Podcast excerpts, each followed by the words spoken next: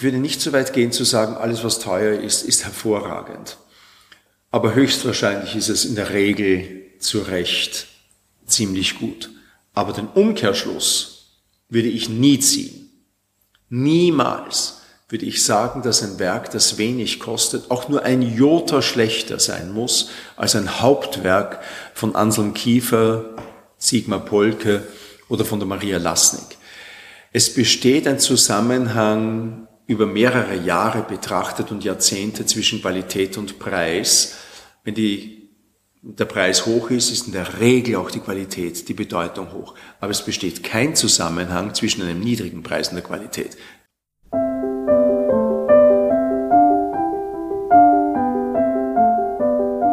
Kunstblick, der Podcast rund ums Sammeln.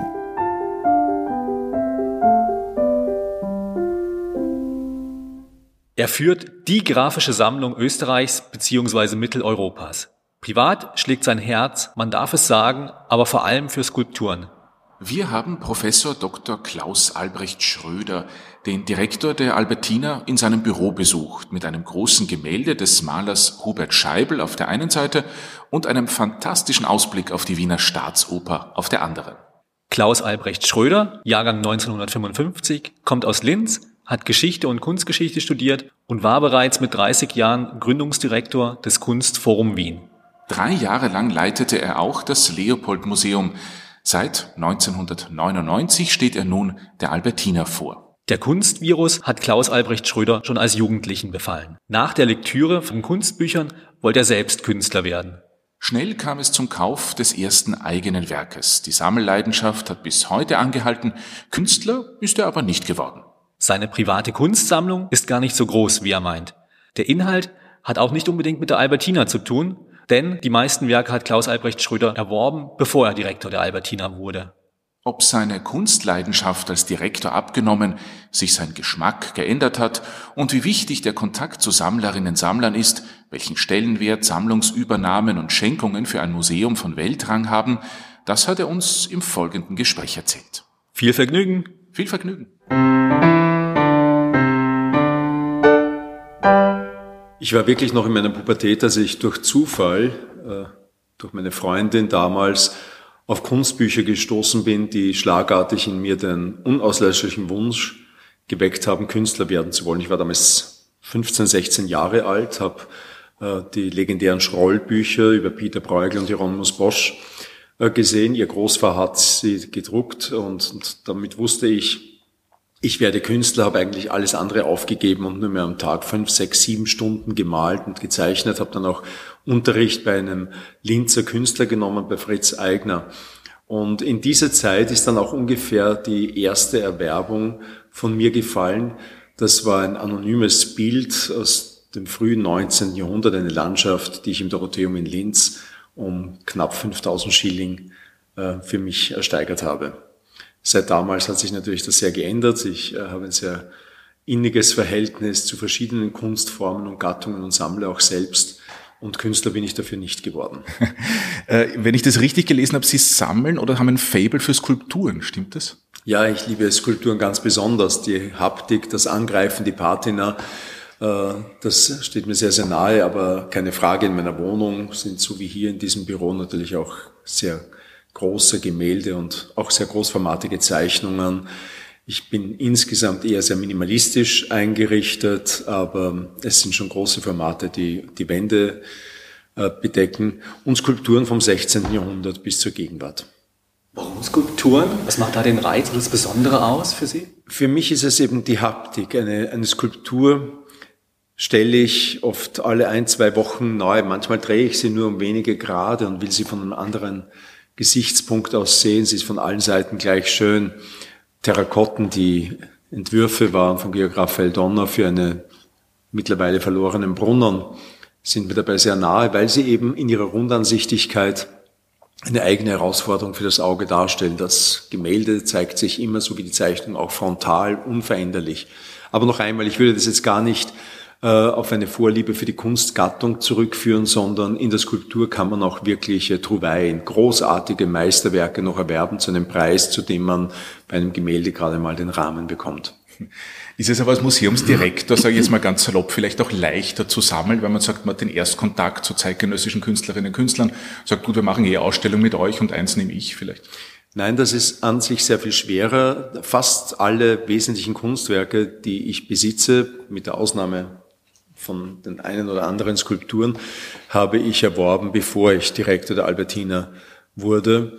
Äh, Im Gegenteil, wenn ich da und dort Kunstwerke geschenkt bekommen habe, sind sie, äh, wenn das irgendwie möglich war, sofort in den Besitz der Albertina übergegangen. Und das hat sogar dazu geführt, dass ich einmal eine, eine wunderbare Skulptur, ein frühes Porträt von Herzog Albert von Sachsen-Teschen mhm. angeboten bekommen habe. Und das hätte ich sehr, sehr gerne besessen, war absolut raisonabel äh, für mich. Aber ich habe es dann auch der Albertine überlassen, weil sie es nicht hat. Nein, als Direktor der Albertine hat man nicht in Konkurrenz zum Museum zu treten. Wenn Sie sagen, in Konkurrenz zum Museum zu treten, es ist ja so, die Albertina hat im Laufe ihrer Direktionszeit einige Sammlungen geschenkt bekommen, zum Beispiel, oder als Dauerleihgabe bekommen, 2007 die Sammlung Badliner, 2018 Teile der Sammlung Essel, 2020 die Sammlung Dagmar und Manfred Robut, Sammlung des Ehepaars Peter Mandl, Helmut Klewan, 21 auch Werke von Georg Baselitz. Wie wichtig ist für ein Museum diese, oder wie wichtig sind diese Schenkungen, diese Dauerleihgaben für Museen von Sammlerinnen und Sammlern? Also bei den Dauerleihgaben muss man sagen, das sind im Wesentlichen Stiftungen, die können einem gar nicht geschenkt werden. Die bleiben im Besitz der Stiftung, sind unveräußerlich, unteilbar, aber sind eben im, im Besitz des Museums, aber im Eigentum der Stiftung, die sich selbst gehört. Das ist ganz entscheidend. Ein Museum wächst nur durch Sammlungen. Jetzt könnte ich es mir leicht machen und wie so oft äh, Wilhelm von Humboldt zitieren, der anlässlich der Gründung der Berliner Museum gesagt hat, wir sammeln Sammler, weil wir so arm sind. Statt Kunst mit Kunst zu sammeln, kommt man nicht weit. Ab und zu erwirbt man ein Werk, aber weder kann man äh, teure Kunst erwerben, weil unsere Ankaufsmittel äh, kaum sechsstellig sind und teure Kunstwerke im zweistelligen Millionenbereich äh, liegen. Mhm. Noch könnte man substanziell wachsen. Auch Herzog Albert von Sachsen-Teschen, der Gründer der Albertina, hat ganze Sammlungen erworben, um am Ende seines Lebens über 230.000 Kunstwerke, was damals in seiner Zeit die größte Kunstsammlung überhaupt war, erwerben zu können. Also die Sammler haben außerdem noch mehrere Vorteile. Gute Sammler haben eine Leidenschaft und eine Kenntnis, die bei Kuratoren gar nicht so häufig vorzufinden ist. Die setzen ja nicht nur ihr Geld ein, sondern auch ihre Jahre und jahrzehntelange Erfahrung, ihre Fehler, ihre Vorteile, ihre Einsichten, ihre Freundschaften.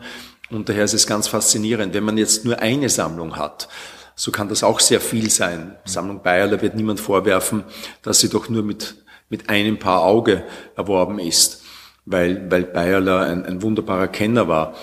Äh, aber schon bei der Thyssen-Sammlung gehen verschiedene Sammlungen in diesen Thyssen-Sammlung ein. Bei Guggenheim sind es mittlerweile viele Sammlungen, von der minimalistischen Sammlung Panzer über Tannhauser bis zu drei verschiedenen Guggenheim-Sammlungen, Venedig, Peggy, Solomon in New York und weitere. Und wenn man wie bei uns überhaupt über, über eine ganze Reihe an Sammlungen verfügt, kriegt man auf diesem Weg auch eine große Mannigfaltigkeit und Breite der Blickwinkel und, und Gesichtspunkte. Ich war erst vor wenigen Tagen wieder in Paris und habe mir dabei die Sammlung von Pinot angesehen in der Börse, die Tadao Ando umgebaut hat und war wieder überrascht, wie, wie homogen diese Sammlung ist. Wenn so ein sehr vermögender Sammler sammelt, dann wachsen dem normalerweise keine weiteren Sammlungen zu. Das ist bei einem Armenmuseum der Albertina ganz anders. Da ist die Bereitschaft zu schenken, zu geben, zu stiften unvergleichbar größer als bei einem Sammler wie Arnaud oder Pinot. Und entsprechend eindimensional sind dann diese Sammlungen mit großartigen Werken von wunderbaren Künstlern auch versehen, aber sehr, sehr eindimensional. Diese Gefahr besteht im Fall der Albertiner überhaupt nicht, weil zwischen einer Sammlung Badliner, die wir erhalten haben, und der Sammlung Karl Rasse mit seinen 64 Kläs sind gewaltige Unterschiede. Das hätte bei einem Sammler mit seinen Vorlieben, seinen Präferenzen oder Abneigungen gar nicht Platz. Was muss man denn als Museum sozusagen mitbringen, damit eben Sammler dann zu einem kommen und Werke halt schenken, beziehungsweise der, dem Museum übergeben? Da kommt mehreres zusammen. Erstens muss das Museum äh, gut liegen.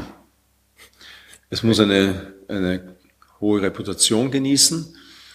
Gut liegen tut ein Museum dann, wenn es normalerweise in einer Metropole ist.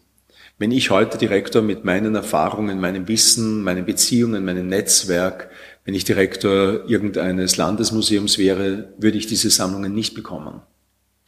Also es ist einmal gleich an diesem Beispiel zu sehen, die Person allein, das könnte man selbst sicher sagen, es liegt ja nur an mir, die ist es nicht. Da spielt schon einmal Wien als Standort eine große Rolle. Aber offensichtlich hat nicht jedes Wiener Museum auch nur annähernd so viele Schenkungen und Stiftungen erhalten wie die Albertina. Dann spielt als nächstes das Renommee, wie ich gesagt habe, eine Rolle.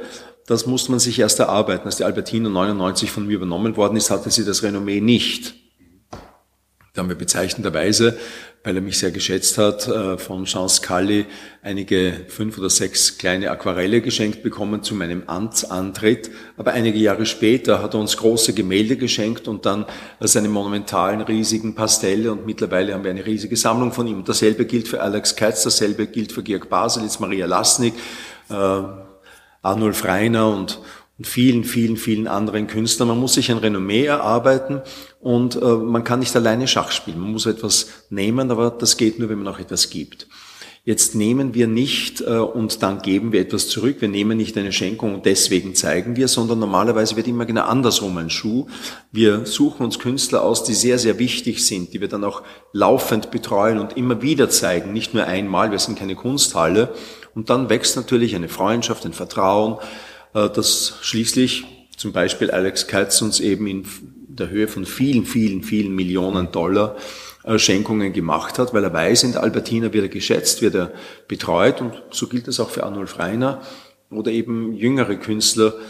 Das nächste ist, äh, was man sicher auch braucht, ist ein persönliches Netz Beziehung und eine Beziehung. Und da hilft am meisten die Dauer. Ich bin strikter Gegner bei einer erfolgreichen Museumsführung zumindest, dass man nach fünf oder zehn Jahren einen neuen Direktor beruft. Wenn jemand sehr erfolgreich ist, und wir haben es doch alle fünf bis sieben Jahre geschafft, die Albertina vollkommen neu zu erfinden, zuerst die Fotosammlung zu gründen, Prunkräume zu renovieren, äh, die Expansion des Museums von zweieinhalb auf 25.000 Quadratmeter weiterzutreiben, die klassische Moderne zu gründen, die Gegenwartskunst auszubauen, einen zweiten Standort zu eröffnen. Wenn man das alles schafft, dann ist man lange da und durch die vielen, vielen Jahre entstehen dann Freundschaften, die einem sehr, sehr helfen. Ich weiß noch, wie ich zum Beispiel 50 äh, Jahre alt geworden bin, haben wir gewaltige Schenkungen zu meinem Geburtstag bekommen an die Albertina.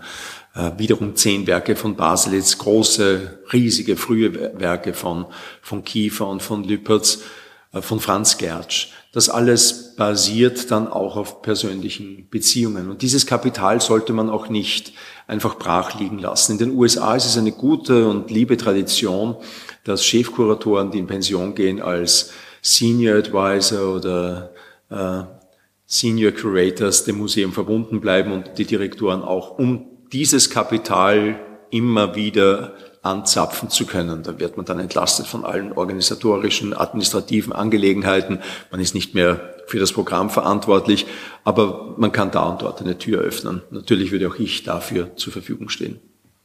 Wenn ich aber ganz salopp nachfragen darf, ist es nicht aber auch so, wenn jetzt ein Sammler-Ehepaar angenommen einen Teil der Sammlung dem Museum schenkt, ähm, wertet das nicht auch den Rest der Sammlung auf oder weckt es nicht den Anschein, dass auch der Rest der Sammlung, egal was dann noch im Portfolio ist, ähm, an musealen Anspruch hat? Also mir ist dieser Fall ohnehin noch nicht untergekommen, daher könnte ich jetzt sagen, das weiß ich nicht, weil wir die gesamte Sammlung Batlina haben, die gesamte Sammlung von Kobot, die gesamte Sammlung Jarassi. Mhm. was wir nicht haben, habe ich mir nicht genommen. Er hat mir gesagt, ich kann mir aussuchen, was ich will. Das ist sehr oft so der Fall. Äh, das ist bei der Sammlung Haselsteiner, die eine Stiftung ist und mhm. an die Albertina gebunden ist, ganz genauso. Wir können uns aussuchen, was wir wollen und den Rest müssen wir mhm. nicht nehmen, aber es liegt an uns, die Auswahl zu treffen. Aber hinter Ihrer Frage steht ja eher so etwas wie die Frage, ob es überhaupt zu einer Wertsteigerung kommt, die im Interesse des Sammlers ist. Da kann ich Ihnen garantieren, das ist äh, mir in meinem ganzen Leben einmal nur vorgekommen und ansonsten nie.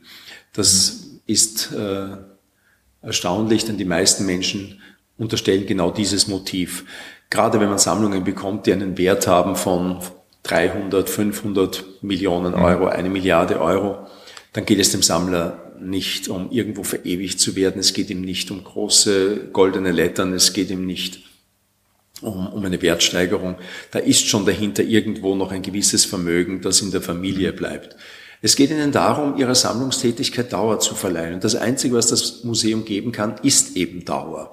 Wir überleben Regimewechsel vom Ancien Regime zur Ersten Republik, äh, durch den Austrofaschismus hindurch in die Zweite Republik hinein, nach dem nationalsozialistischen Terror. Und die Albertina war in schweren Krisen, aber sie hat überlebt. Sie ist von Dauer. Sie kann jetzt in dieser Pandemie entsetzliche Verluste verkraften, was uns wirklich sehr, sehr strapaziert. Aber sie könnte nie und nie mehr in Konkurs gehen. Und das ist es, was Sammler interessiert. Äh, manche Sammler sagen, sie wollen zu Lebzeiten sammeln, dann kriegt er sein Erbe, der kann damit tun und lassen, was er will. Andere sagen, ich möchte, dass das dauerhaft bleibt. Auch der Einsicht folgend, dass das oft Menschen sind, die Firmen gegründet haben, von denen sie noch zu Lebzeiten erleben, dass diese Firmen bereits den Namen ändern.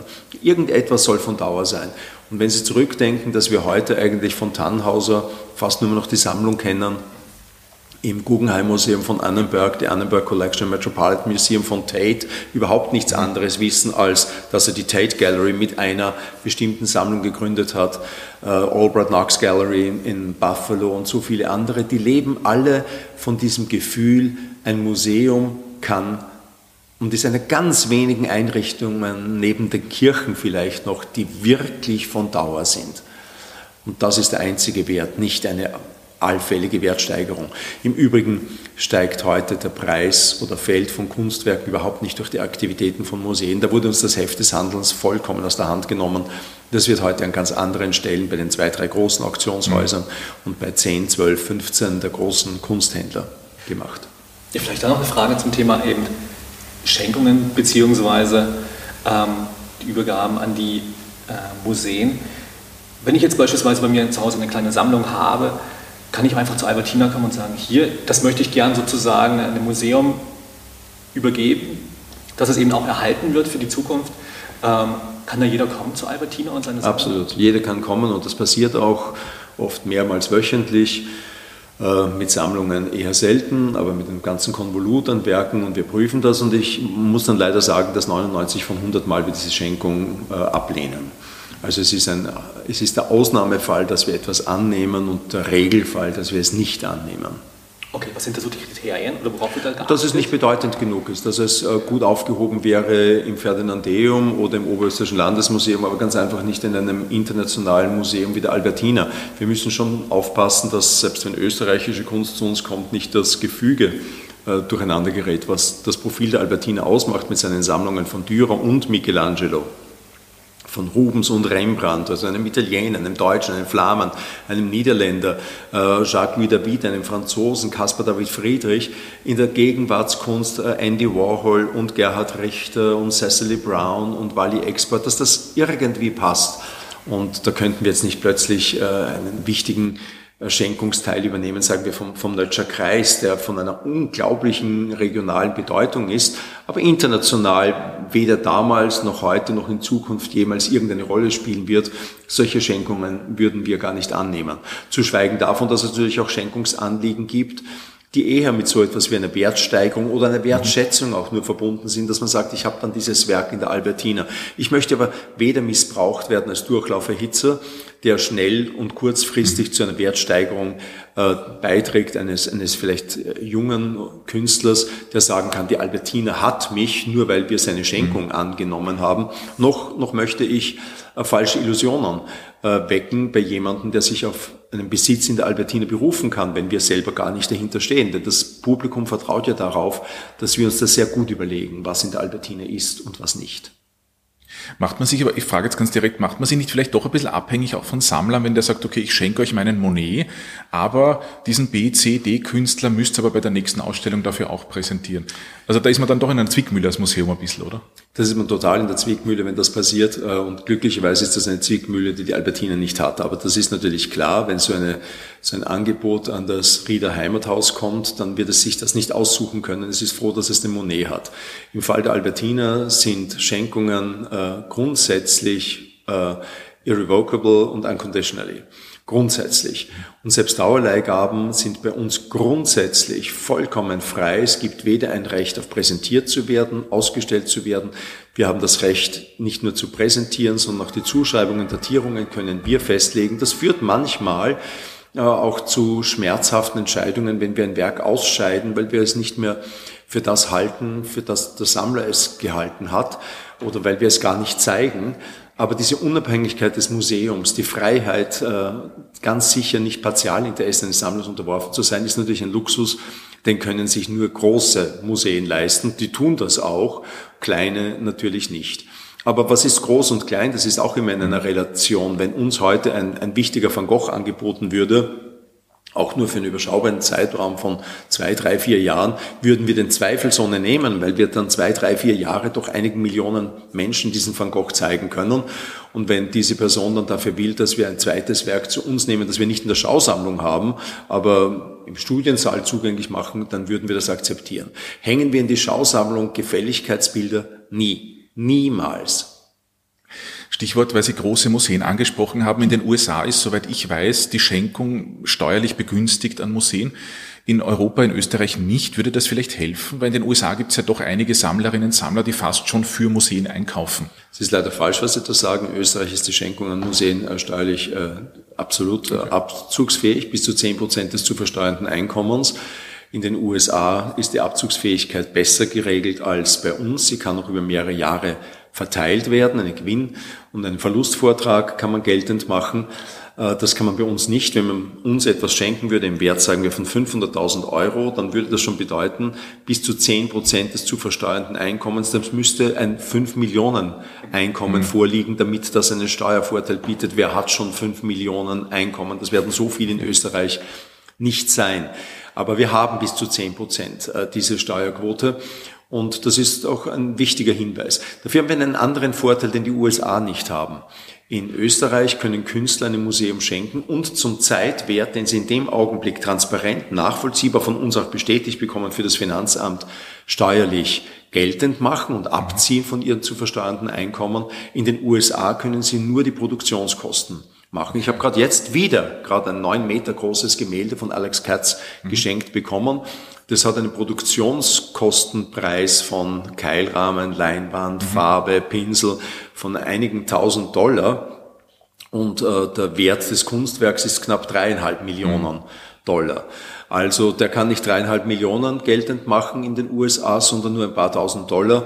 In diesem Fall schenkt es uns und der Fall ist erledigt. Bei österreichischen Künstlern ist gerade am Ende des Jahres das sehr häufig der Fall, dass dann deren Steuerberater sagen, ihr sucht noch Abzugsposten, ihr zahlt sinnlos Steuer und ich kann nur jeden ermuntern und auffordern, nützen Sie die Gelegenheit, ziehen Sie die Steuer bis zu zehn Prozent des zu versteuernden mhm. Einkommens ab. Sie können der Albertina bis zu zehn Prozent des zu versteuernden Einkommens eine Geldspende geben, ein Kunstwerk aus Ihrer Sammlung geben, was auch immer es ist. Und äh, da man ja dann in der Regel einen Steuersatz hat zwischen 30, 35, vielleicht sogar 50 Prozent, mhm kostet einen das nur die Hälfte. Warum soll man dem Finanzminister etwas schenken, was man lieber dem Museum geben möchte? Vielleicht dann noch eine kurze Frage. Sie meinten gerade, dass sozusagen vom Museum auch der Wert ermittelt wird, der aktuelle sozusagen Verkehrswert von den Objekten. Finden die Schätzungen direkt dann auch im Museum statt? Das heißt, die Experten setzen sich auch mit dem Markt auseinander oder holt man dann nochmal externe Experten dazu? Beides kann der Fall sein. Es kann sein, dass wir externe brauchen. Es kann sein, dass wir Schätzungsgutachten brauchen. Bei mir sind einige Kuratoren damit äh, beschäftigt, natürlich wirklich äh, den exakten Wert äh, zu eruieren. Also es geht natürlich nicht, dass ein Werk einem geschenkt wird im Wert von 20.000 Euro und wir sagen fein 200.000. In der Praxis stellt sich auch dieses Problem nicht so sehr, wer uns ein Werk um 20.000 Euro schenkt, will nicht 200.000 bestätigt bekommen, weil er zwei Millionen verdient, sondern vermutlich ist das Einkommen dann auch so, dass sich das gerade mit dem ausgeht. Da haben Künstler äh, ein, ein sehr gutes Sensorium, wie sie ihren steuerlichen Vorteil nützen können und es eine Win-Win-Situation für den Künstler, die Künstlerin wie für das Museum ist. Gehen wir vielleicht noch mal einen Schritt zurück. Sie hatten ja vorhin auch erwähnt, dass der persönliche Kontakt gerade mit den Künstlerinnen, mit den Künstlern, aber auch mit den Sammlerinnen und Sammlern extrem wichtig ist, um sozusagen Schenkungen zu erhalten, aber eben auch, um natürlich gewisse Projekte realisieren zu können. Wie schafft man sozusagen als Albertina beispielsweise mit jungen Sammlern da in Kontakt zu kommen und die eben auch an das Haus, das Haus aufmerksam zu machen, beziehungsweise auch ans Haus irgendwo zu binden, vielleicht zu begeistern für die Sammlung und eben das Museum zu unterstützen? Ja, glauben Sie jetzt bitte nicht, dass das immer die Aufgabe des Generaldirektors ist. Also ich habe ja auch wirklich wunderbare Kuratoren und Kuratorinnen, die ja, die in diesem Segment tätig sind, gerade in der zeitgenössischen Kunst. Bei jüngeren Sammlern ist es so, dass sicher meine Kuratorinnen einen wesentlich besseren Zugang haben, als ich es habe. Da findet auch eine gewisse Arbeitsteilung statt. Ich kenne eher Sammler, die eben 500 Millionen, 700 Millionen in eine Sammlung investieren und, und die kennen vielleicht eher Sammler, die einige hunderttausend Euro in eine Sammlung investieren oder ein, zwei Millionen nur. Äh, das, das ist durchaus eine Arbeitsteilung, die auch so in Ordnung ist. Damit ist jeder gut beschäftigt. Aber wenn man über viele Jahre und in meinem Fall muss ich ja bedauerlicherweise auch sagen Jahrzehnte in, in dem Ausstellungsmuseumsgeschäft, Sammlungsgeschäft tätig ist, dann stolpert man über die Menschen, die die Kunst genauso leidenschaftlich lieben wie ich selbst. Wenn Sie von der Leidenschaft zur Kunst reden, hat sich Ihre eigene Sammlung im Laufe Ihrer Beschäftigung hier in Albertina verändert? Wird der Blick ein anderer, dass man sagt, ah, das wäre mir früher vielleicht nicht aufgefallen, aber jetzt sehe ich diese Skulptur oder diese Zeichnung, dieses Gemälde ganz anders und würde es doch kaufen? Nein, äh, ich lebe so ein bisschen nach dem Prinzip, äh, dass ich sehr viel von Dauer halte in jeder Hinsicht. Gelingt nicht immer in jedem Segment seines Lebens, aber es ist nicht so, dass ich äh, in ein Kunstwerk in den 80er Jahren unglaublich verliebt war und das musste ich sehen und zehn Jahre später konnte ich es nicht mehr sehen. So etwas merke ich normalerweise sehr, sehr schnell. Ich würde fast behaupten, nach wenigen Tagen weiß ich, ob ich ein Kunstwerk nicht mehr sehe, das nur mehr dekorativ herumsteht oder herumliegt und hängt, oder ob es immer wieder gern von mir gesehen wird. Hinter Ihnen befindet sich zum Beispiel ein riesiges Gemälde von Scheibel, das von 1994 stammt und das habe ich mir ausgesucht in unserer Sammlung, das habe ich dort hingehängt und ich sitze ihm gegenüber, ich sehe das jeden Tag, ich sehe es jeden Tag viele Stunden und das wird mir nie und nie langweilig. Also ich bin da sehr treu, was Kunst betrifft und auch bei mir zu Hause äh, sind das Kunstwerke, die ich zum Teil schon seit den frühen 80er Jahren besitze, die immer noch dort sind. Gibt es vielleicht ein Kunstwerk, einen Künstler, eine Künstlerin, die Sie gerne in Ihrer Sammlung hätten, in der eigenen, aber vielleicht hat sie ihn wer weggeschnappt oder es hat nicht geklappt? Na gut, also wenn wir jetzt mal von dem Fall absehen, dass es natürlich wesentlich mehr Kunstwerke gibt, die ich mir nicht leisten kann, als solche, die ich mir leisten kann, äh, weggeschnappt hat man mir nichts Entscheidendes und äh, ich bin ja auch kein Schnäppchenjäger. Abschließend fragen wir, fragen wir immer unsere Gesprächspartnerinnen und Partner, äh, wenn wir junge Sammlerinnen und Sammler ansprechen, was würden Sie denen für Tipps geben? Wie soll man mit dem Sammeln beginnen? Das Wichtigste ist, dass man aus meiner Sicht, und das ist sehr, sehr altmodisch, was ich jetzt sage, wenn es geht, nicht an das Investment denkt, sondern wirklich das erwirbt, was einen unglaublich anspricht, was man unbedingt mit seiner Sehsucht vor sich haben muss, was man, was man besitzen muss, was man immer wieder anschauen will, weil man nicht satt genug wird von diesem Anblick. Und nicht etwas erwirbt und sei es auch nur ganz weit hinten im Gehirn mit dem Hintergedanken, na ja, das ist jetzt auch gar nicht so teuer und das wird sicher im Wert steigen. Das zweite ist, äh, dass man bereit sein muss zu lernen. Ich war das auch und habe mein Lehrgeld bezahlt, habe die eine oder andere falsche Radierung gekauft, die dann präsumptiv aus dem 17., aber tatsächlich aus dem späten 19. Jahrhundert war. Das muss möglich sein und dann wird man das eben durchstreichen und, und weitergehen. Aber das Wichtigste ist, überzeugt zu sein und dann lernen, lernen, lernen. Vieles sehen, vieles anschauen, in viele Ausstellungen gehen, in viele Galerien gehen, mit den Künstlern selber sich auszutauschen. Man, nicht alle Künstler, aber von vielen Künstlern lernt man besser sehen als von zehn Büchern, wenn man mit ihnen darüber redet. Mit Künstlern über andere Künstler reden. Das ist hochinteressant und spannend, wenn man nicht gerade einen aussucht, der von Eifersucht zerfressen ist und sich zu dem austauschen möchte, wie die über andere Künstler denken, was sie an denen faszinierend, richtig oder falsch finden. Äh, nicht müde zu werden, wenn man wirklich Sammler werden will, zu lernen, Erfahrungen zu machen und möglichst viel zu sehen. Jetzt bin ich natürlich in der angenehmen Situation, dass ich Millionen Kunstwerke in meinem Leben schon gesehen habe, dass ich in der privilegierten Position bin, jeden Künstler der Welt, den ich treffen möchte, auch treffen zu können. Das war mir gar nicht von Beginn an bewusst, aber wenn ich wie vor drei Wochen den David Sally noch nie getroffen habe und ich möchte ihn gern treffen, dann, dann rufe ich dort an oder mein Büro ruft an und sagt, der Chef der Albertina möchte Sie gern besuchen in den Hamptons bei New York und dann sagt er sofort, ja, selbstverständlich und wird freigemacht. Das ist ein wahnsinniges Privileg. Das kann jeder junge Sammler in seiner Heimat, in seiner näheren Umgebung auch wahrnehmen. Nicht sich scheuen, die Künstler selber zu treffen und nicht nur einen, zwei oder drei, sondern viele, um, um auf diese Weise eben zu lernen. Und dahingehend noch eine Frage, und zwar, wie entdecken Sie neue Werke für die eigene Sammlung, also für sich privat, für zu Hause? Wo schauen Sie da? Ich bin ein schlechtes Beispiel, weil ich ja professionellerweise wahnsinnig viel herumkomme und, und unglaublich viel sehe. Mich beschäftigt das ja den ganzen Tag. Aber gerade da, wenn ich da kurz einhaken darf, gerade dann, wenn man sagt, man sieht wirklich also jetzt immer nur Top, Top Kunst und Millionenbeträge, hat man nicht das Gefühl, alles, was ich mir leisten kann, egal welche Preisklasse, ist nie in dieser Range? Äh, das ist jetzt eine ganz spannende Frage, die Sie ansprechen. Äh, da habe ich zwei Antworten. Das erste ist, trotzdem mache ich noch Entdeckungen. Und das kürzlich hat eine Kuratorin mich auf eine Künstlerin aufmerksam gemacht, die mir entgangen ist.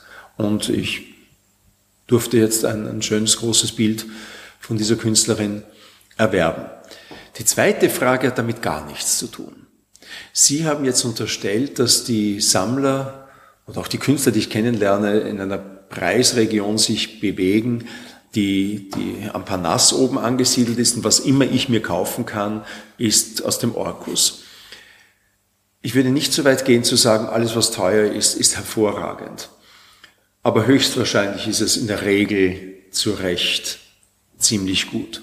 Aber den Umkehrschluss würde ich nie ziehen. Niemals würde ich sagen, dass ein Werk, das wenig kostet, auch nur ein Jota schlechter sein muss als ein Hauptwerk von Anselm Kiefer, Sigmar Polke oder von der Maria Lasnik. Es besteht ein Zusammenhang über mehrere Jahre betrachtet und Jahrzehnte zwischen Qualität und Preis. Wenn die, der Preis hoch ist, ist in der Regel auch die Qualität, die Bedeutung hoch. Aber es besteht kein Zusammenhang zwischen einem niedrigen Preis und der Qualität. Niedriger Preis kann heißen provinzielle Kunst, irrelevant, und kann heißen höchste Kunst, aber der Zufall der Geburt in Österreich statt in Deutschland oder in den USA oder in China geboren zu sein. Der Zufall des Vertriebskanals, bei einem Galeristen oder einer Galeristin zu landen, die einfach nur eine regionale Strahlkraft hat und nicht entdeckt zu werden von einer der größeren Galerien, die überregional, national oder gar international tätig sind oder gar bei einer der 10, 12 Galerien, die global tätig sind, zu landen. Das sind reine Zufälle.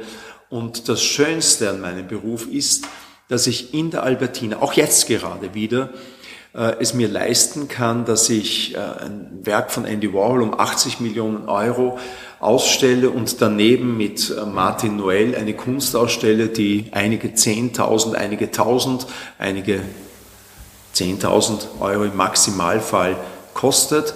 Und die Besucher, die in die Albertina kommen, vertrauen uns so sehr, dass sie in der Betrachtung, in der Verweildauer keinen Unterschied machen zwischen dem ihnen zweifelsohne bekannten Andy Warhol und dem ihnen vollkommen unbekannten Martin Noel. Beides hängt in der Albertina, beides ist offensichtlich gleich wert, studiert, gesehen zu werden, beides bereichert sie in derselben Weise. Das ist das Schönste und das nütze ich immer und immer wieder aus. Ich stelle jetzt in unserer ganz kleinen Auswahl der permanenten Schausammlung gerade Gerhard Richter aus und Jean Scully. Und daneben Cecily Brown, ein aufsteigender Stern. Ihre Werke kosten zwischen dreieinhalb und fünf Millionen Euro. Liliane Tomasco, eine grandiose Künstlerin, die Arbeiten kosten äh, zwischen 20 und 45.000 mhm. Euro. Also das spielt keine Rolle. Und in der Qualität, wenn Sie da hinuntergehen oder sehen die ganz junge Nigerianerin Jade oder die Kuspiko, da muss man sagen, das ist alles von derselben Qualität. Aber der Preis hat noch andere Hintergründe als nur die Qualität. Zum großen Bedauern der Künstler und Künstlerinnen, die einen hohen Preis vielleicht verdienen würden, muss ich leider feststellen, äh, da spielt das Schicksal mit und nicht nur die Qualität des Bildes.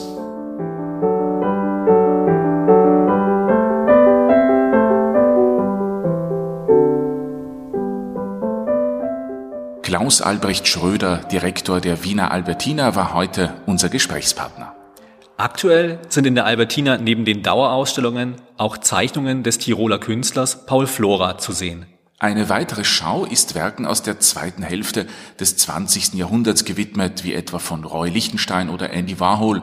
Diese läuft noch bis 20. Februar und bis 20. März kann man auch noch eine umfassende Retrospektive der Wahlwienerin Michela Gisetti bewundern, deren Arbeiten sich zwischen Figuration und Abstraktion bewegen und die sich gekonnt jeder Stilzuschreibung entziehen.